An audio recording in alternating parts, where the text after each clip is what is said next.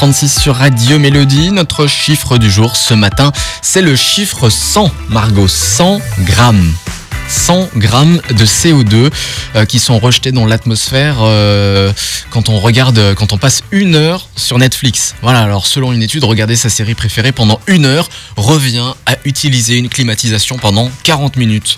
Une climatisation de 100 watts. Aïe, aïe, aïe, aïe. Voilà, aïe, donc aïe. ce sont 100 grammes de CO2 qui sont rejetés euh, dans l'atmosphère durant cette période.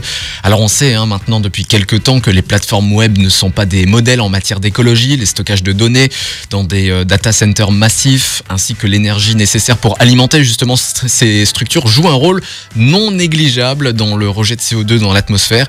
Et ce n'est pas un hasard hein, si Netflix ouvre soudainement euh, les yeux sur son impact écologique. D'autres grands groupes ont déjà communiqué leurs objectifs en- environnementaux. Alors Microsoft a décidé, euh, a promis d'atteindre un bilan carbone négatif d'ici 2030. Voilà, donc c'est dans, Mhm. dans 9 ans. Apple, euh, le, Apple donc vise euh, la neutralité carbone euh, d'ici la même période, hein, 2030. Facebook de son côté souhaite que tous ses fournisseurs suppriment là aussi leurs euh, émissions de CO2 et Google prévoit d'utiliser que des énergies renouvelables à l'avenir.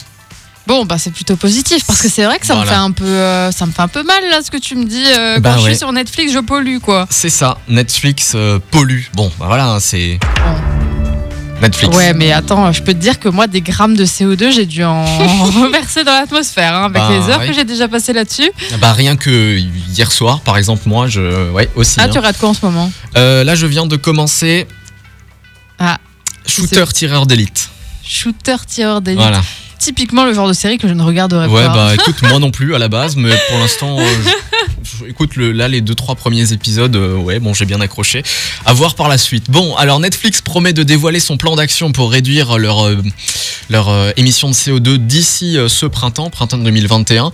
Donc, en attendant, bah, bah, forcément, d'autres plateformes manquent à l'appel. En 2019, YouTube a dégagé 10 mégatonnes de CO2 dans l'atmosphère. Ouais. Voilà, c'est énorme.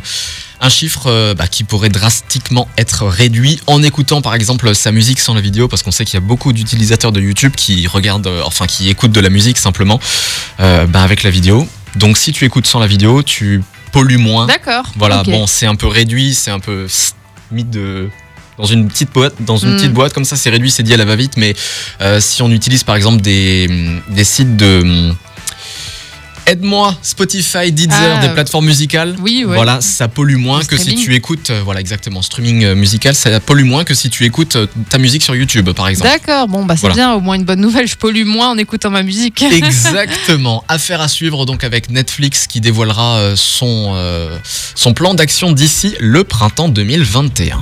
Une musique que tu aimes beaucoup.